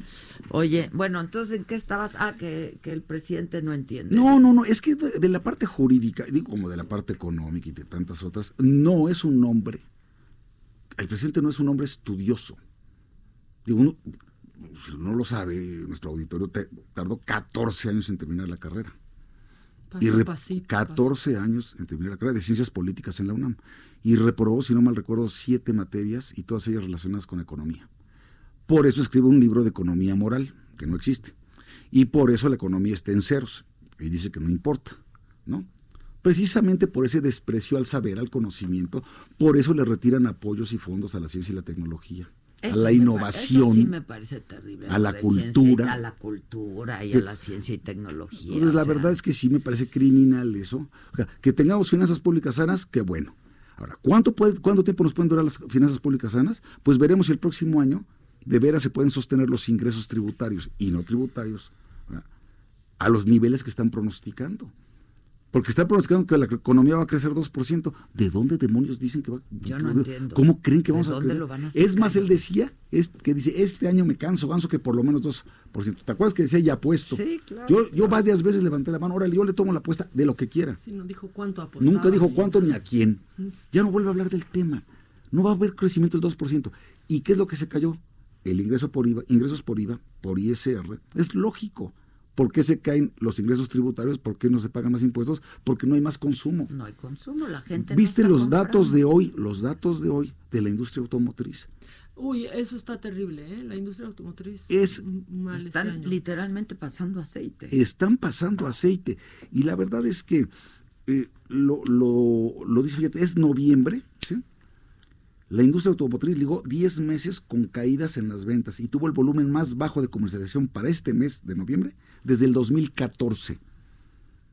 Ya son las ventas de Lantad, ya son ventas de automóviles, ya son importaciones que no llegan. Es decir, sí ya es una desaceleración eh, económica, si ya no le quieres llamar recesión, me da igual, es un estancamiento.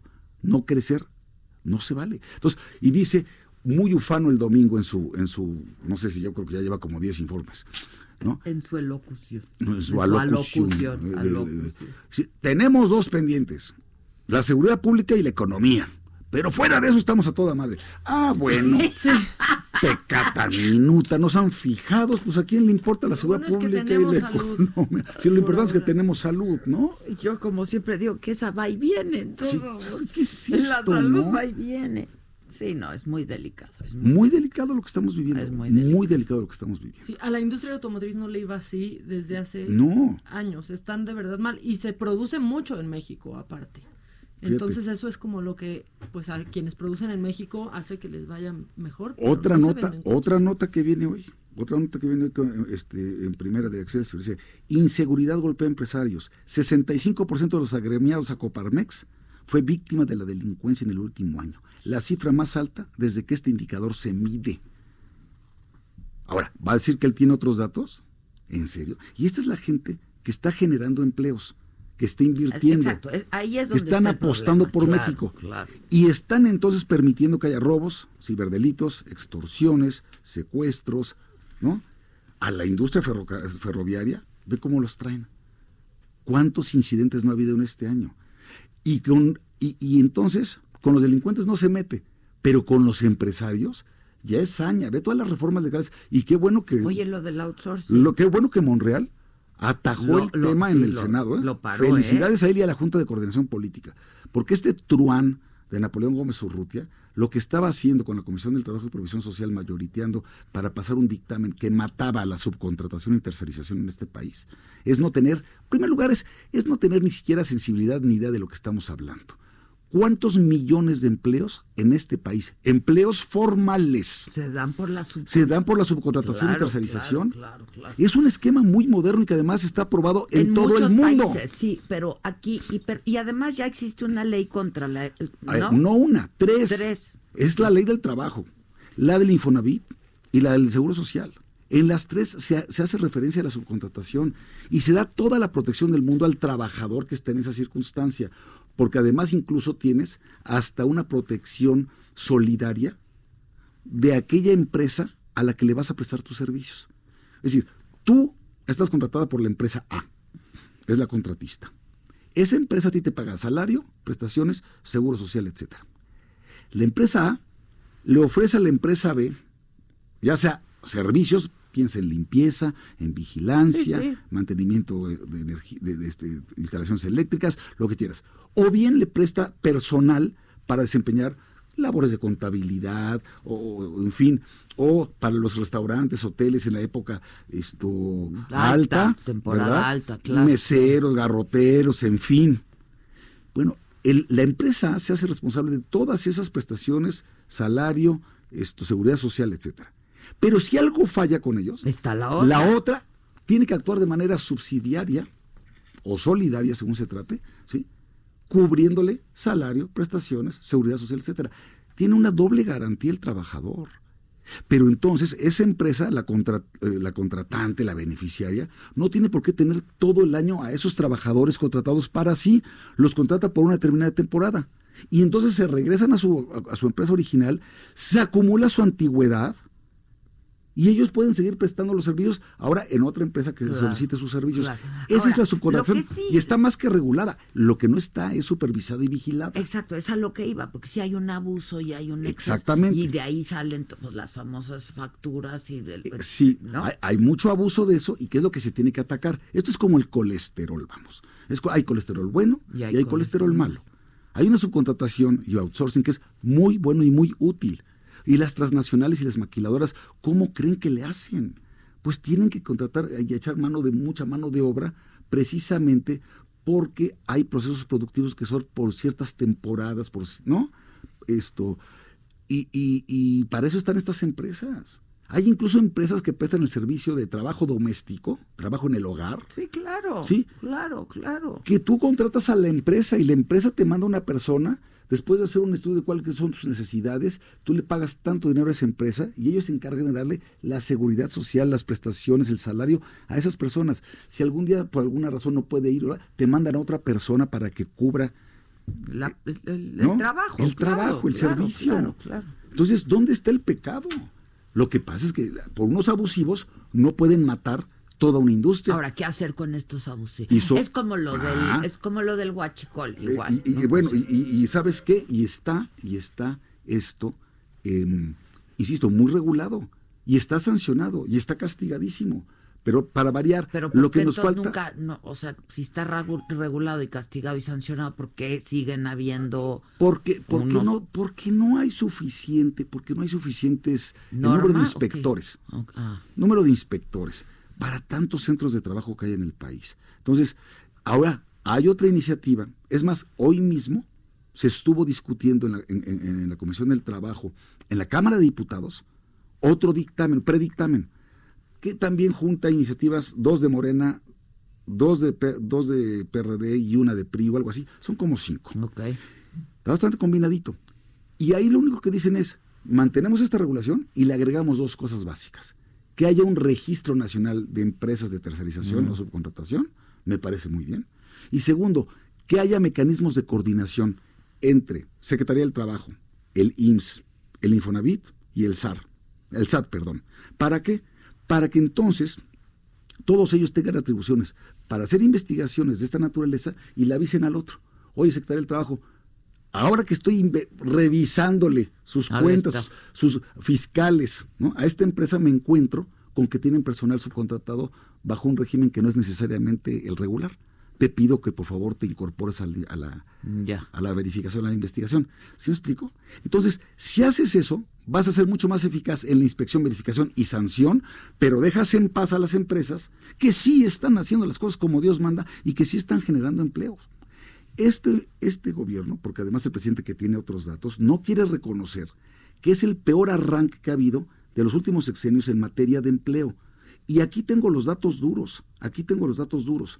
Mira, en los primeros 11 meses del año, con Calderón se crearon netos 512.329 empleos. Y él era el presidente del empleo, Bueno. que también nos quedó a deber en eso. Pero bueno, creo muchos más. ¿eh? Peña Nieto, 415.901 y López Obrador, 331.645. Esa es la realidad, ¿sí? Esa es la realidad. Entonces, y el crecimiento económico. Mientras Estados Unidos crecía incluso menos que México, con Calderón estaba creciendo Estados Unidos al 1.84% en los primeros nueve meses de gobierno y México que estaba creciendo al 2.20%. Con Peña Nieto crecía Estados Unidos al 1.58 y México al 1.77. Con Peña Nieto, Estados Unidos crece al 2.33% y aquí el crecimiento es cero. Con Andrés Con Manuel. Andrés Manuel López Obrador. ¿Cómo se llamó la obra? Son unos ineptos. O sea, no puede ser que incluso con la atracción que tiene tu principal socio comercial, donde exportas el 80% de tus productos, no puede ser que ni así puedas crecer. Estás perdiendo empleos y encima de todo te das el lujo de golpear a la subcontratación nada más por oídas, por fobias, por prejuicios, por gente que en su vida le ha dado trabajo a nadie, que no saben lo que es manejar ni una Pagar una miscelánea, nómina, pagar claro, una nómina, claro, claro, pero desde la comodidad de su escaño, de su curul, a destruirlo todo, ¿verdad? Y debe saber otra cosa, y que también la gente escuche, de los trabajadores que murieron en pasta de conchos, la mayoría no eran trabajadores de, de, de, de- esa mina, ¿no? Fueran, eran, e- es lo que Ah, se llama sí. desplazamiento de mano de obra. Era subcontratación. Era ¿Y sabes quién lo autorizó? Napoleón. Napoleón, Gómez Urrutia. De una manera, ahí sí irregular, porque ahí no había necesidad de hacer esa subcontratación. Y la hizo. Y ahí murieron en pasta de conchos. ¿Por qué no nos platica de eso, el angelito? ¿Cómo, cómo, cómo? ¿Por qué no contrataron a los de ahí? De los 65 trabajadores que mueren, ¿sí? Sí, sí, sí. más de la mitad no, No eran, trabajadores de, la planta. Venían de fuera. Y este hombre dijo, sí, y esto lo aceptamos, pero que nos den a cambio una lana al sindicato por cada trabajador que pueda estar haciendo las funciones de mis trabajadores. Fíjate. Entonces, que no sea mustio. O sea, hay mucha hipocresía detrás de todo esto, ¿ves? Entonces, qué bueno que la, ahorita digo, en la Cámara de Diputados dijeron también, no vamos a aprobar el dictamen, vamos a seguirlo discutiendo un poco lo que hizo el Senado de la República. Que está bien. No lo hagan sobre las rodillas, por Claro, Dios. Insisto, lean los artículos 15A, 15B, 15C, 15D de la Ley Federal del Trabajo actual. Está más que regulado. Esto, ¿sabes cuándo se reguló? En el 2012. Todavía era Calderón presidente. Fue el 30 de noviembre del 2012 cuando promulga esta reforma laboral el presidente Calderón, que fue la que trabajamos todo su sexenio, que el PRI nunca nos quiso aprobar hasta que ganó Peña Nieto y ya con la nueva legislatura, ya estaba yo en el Senado, entonces dijeron, ahora sí la vemos con muy buenos ojos, pues cómo no la van a ver con Pues buenos ojos, canijos, pues ya ganaron ustedes. Y ahí se reguló el outsourcing. Ahora, y ya con lo de defraudación fiscal, Ah, pues ahí... Y es lo que quiere hacer también Napo, que entonces el esquema incluso de subcontratación se asimile a delincuencia Organizada. organizada, para que sea prisión preventiva oficiosa y también para que eh, haya este, extinción de dominio, tanto para la contratante como para la contratista. Dime si no es una salvajada, estando la economía como está. Qué bueno, insisto, que le pusieron un alto. Sí, es que lo de extinción del dominio también. Es que está, está de locos esto. Es una arbitrariedad, es inconstitucional. ¿Cómo te pueden quitar tus bienes? No es un aseguramiento, ¿eh? es extinción de dominio. Van y los enajenan, los rematan y luego averiguamos. Y si en dos años nos damos cuenta de que tenías razón y de que estábamos todos en un error, pues te pagamos una liquidación a valor así que ahora sí que catastral, vuelve el libro azul, como lo que sea. No puede ser esto. ¿eh? Oye, ¿y qué onda con la popularidad? Que Ah. me traías unos datos. No, es que también muchos dicen, es que la popularidad como nunca, ¿no? No, les voy a decir, a un año de gobierno, cómo estaba la aprobación esto de cada presidente. Carlos Salinas de Gortari tenía 69.2% Al año. al año. Ernesto Cedillo, pues sí que le tocó muy feo al principio, 43.3, que le tocó toda la crisis. Sí. Vicente Fox, 59.4%. Felipe Calderón, 58.9%. Andrés Manuel López Obrador, 58.6%. O sea, estaban arriba de él Calderón, Vicente Fox y Carlos Salinas de Gortari. Peña Nieto tenía 49.7%. ¿Pero con cuánto llegaron? No sabemos. Los que llegaron, O sea, aquí ¿cuánto está. perdieron? Aprobación inicial. Carlos Salinas de Gortari 57%, aumentó 12. Aumentó. Ernesto Cedillo llegó con 32, aumentó, 11. Vicente Fox llegó con 80, perdió 20. ¿Eh? Felipe Calderón llegó con 64, bajó a 58, perdió 5, más o menos 5.2. Y luego Andrés Manuel llegó con 62.6 y bajó 4 puntos a 58.6. Sí, Entonces, es que... tampoco me digan que es un fenómeno. Fue un fenómeno la votación. Sí, esa sí fue. La elección, eso sí. Pero por Dios, a un año tener un 58.6%, por favor, ¿y a cómo va? Para febrero. ¿Sí? Que es el ejercicio de gobierno, que, es- que, Ah, que es- pues es, claro que normal, desgasta. pues es el y si no da natural. resultados, y si no da resultados en los dos rubros que más le importan a la gente. Pues sí, seguridad. Seguridad y economía, economía. claro que te van a reprobar, compadre. Ah, y otro que traigo que es muy Es el interesante. dinero estúpido. Esto es para la popularidad de él. La gente todavía cree en la persona del presidente López Obrador, pero cuando le preguntan la percepción Del eh, partido. de dos cosas, de seguridad y de economía. Dicen, en junio del, dos- del 19 estaba, los que opinan que está peor la seguridad, estaba en 43%. A noviembre es el 50%, aumentó 7 puntos. Siete puntos. En percepción sobre la economía, cuando decían que estaba mejor, ¿eh? pasó de 27 a 23 y los que están peor pasaron de 27 a 34. Es decir, ya la percepción de la gente es que tanto en seguridad pública como en economía Siete estamos peor que antes. Sí, sí, sí. Entonces todavía mantiene popularidad López Obrador por la persona, porque sigue generando esperanza, porque sigue levantando expectativas, porque dice que ahora le demos un año más, ¿no? Y todavía dice el otro incompetente de Durazo, espérense, quién sabe si 2019 todavía sea el año más violento, falta que termine diciembre. Así que hashtag mi vida. Y el O sea, primero de diciembre Pues que ya, yo ya lo rebaso, cabrón, ni modo que Está como- disminuyan. está como en cinco minutos, no menos No menos diez. diez. Pobre, ¿Por qué dijo eso?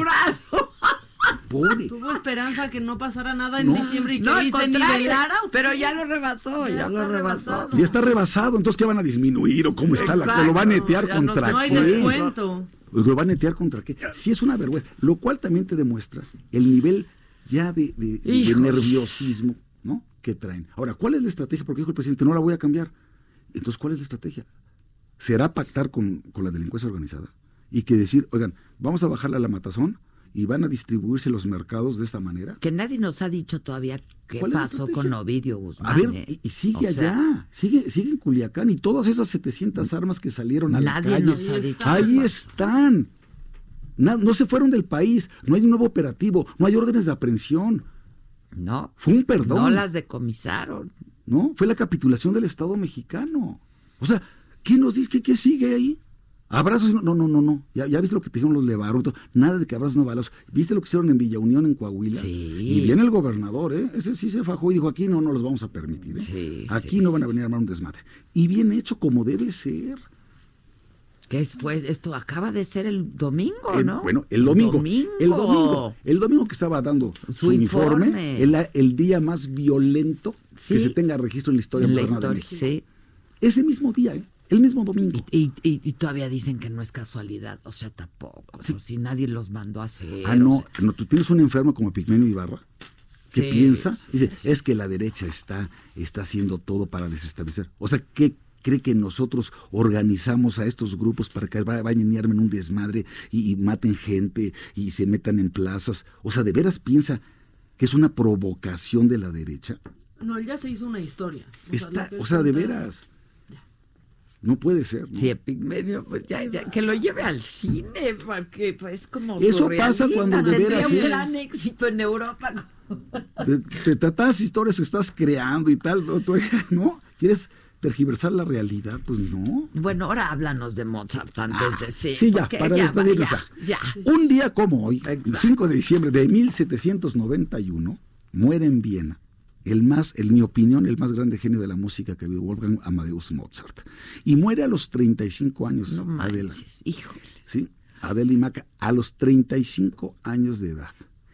Y, y yo digo que es el más grande porque, porque verdaderamente su repertorio es amplísimo, porque tiene obras, tiene unas grandes óperas, misas, desde luego su requiem, sonatas para piano, sonatas para violín y piano, 41 sinfonías, divertimentos, serenatas, cuartetos de cuerda, Sí, no o sea, todo, todo lo que ustedes se pueden imaginar, ¿sí?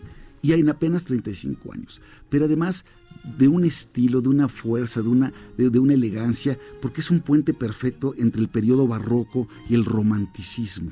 Y lo hace con pocas notas. No es el atribulado Beethoven, no es, no es- no es un. Entonces, Mozart, que hoy es este aniversario luctuoso, yo les digo, escuchemos mucho a Mozart, tengámoslo muy presente, ¿sí?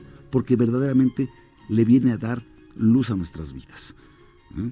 Esto, Sí, fíjate que ayer eh, tuve tuve un poco de tiempo libre, que esa, esa iba a ser mi frase de, la frase de hoy, porque dice, cuando tengo tiempo libre, no sé si en realidad tengo tiempo libre o se me está olvidando algún compromiso, ¿no? Pero dije, me quiero ir a leer un Sí. rato, ¿no? Este, y entonces puse música clásica y sí te da luz a la vida, ¿eh? Mira, o sea, de la verdad uno lectura, cree que no, el la estudio y la lectura y la lectura música. con música de Mozart y además también está demostrado otra cosa para los bebitos incluso cuando está todavía en el vientre materno recién nacidos ponerles música de Mozart para dormir a ver está comprobado científicamente que el proceso de sinapsis ¿sí? se acelera y se va mejorando precisamente gracias a la estructura perfecta que tiene De la música Mozart. de Mozart y de Bach Y de Bach. y de Por eso hay hasta. Baby Mozart. Ajá, Sí, y Baby sí. Bach Ajá, también y hay. también hay Baby sí. Bach. así las cosas Así las cosas. ¡Ay! Nos vemos el próximo Nos vemos el jueves. próximo jueves. Espero que ya me traigan un sparring aquí para que tengamos. Para que no sea, para que no sea boxeo de sombra. Pero siempre es muy enriquecedor escucharte. Eres muy lindo. Muchas Muchísimas gracias. gracias, Maca. Javier. Gracias Gracias. a todos. Pues gracias a todos, caramba. Nos escuchamos mañana a 10 de la mañana. ¿Tú tienes qué tienes hoy? Yo, mm, nada, o no sé si se me está olvidando algo. A tu edad todavía no se olvida. A tu edad todavía no se olvida. Este, pues vete a leer y a escuchar A. Mozart. Este, estoy leyendo el libro, el, la- la- el más reciente de Aguilar Camín. Ah, dice Son Camín. unos cuentos padrísimos. ¿Sabes cuál está muy bueno de Aguilar Camín? Se los recomiendo. Adiós a los padres. Bueno, esta es la continuación. Ah, qué guay. Ah, bueno, me lo voy a devorar. Está- Ese de Adiós a los son padres. unos- Un saludo a Héctor desde aquí si lo Sí. está escuchando, pero qué maravilla de ese libro. Eh, ¿eh? bueno, esta es la continuación. Ah, qué bueno. Eso hacemos hoy. Bye, gracias. Bye, bye.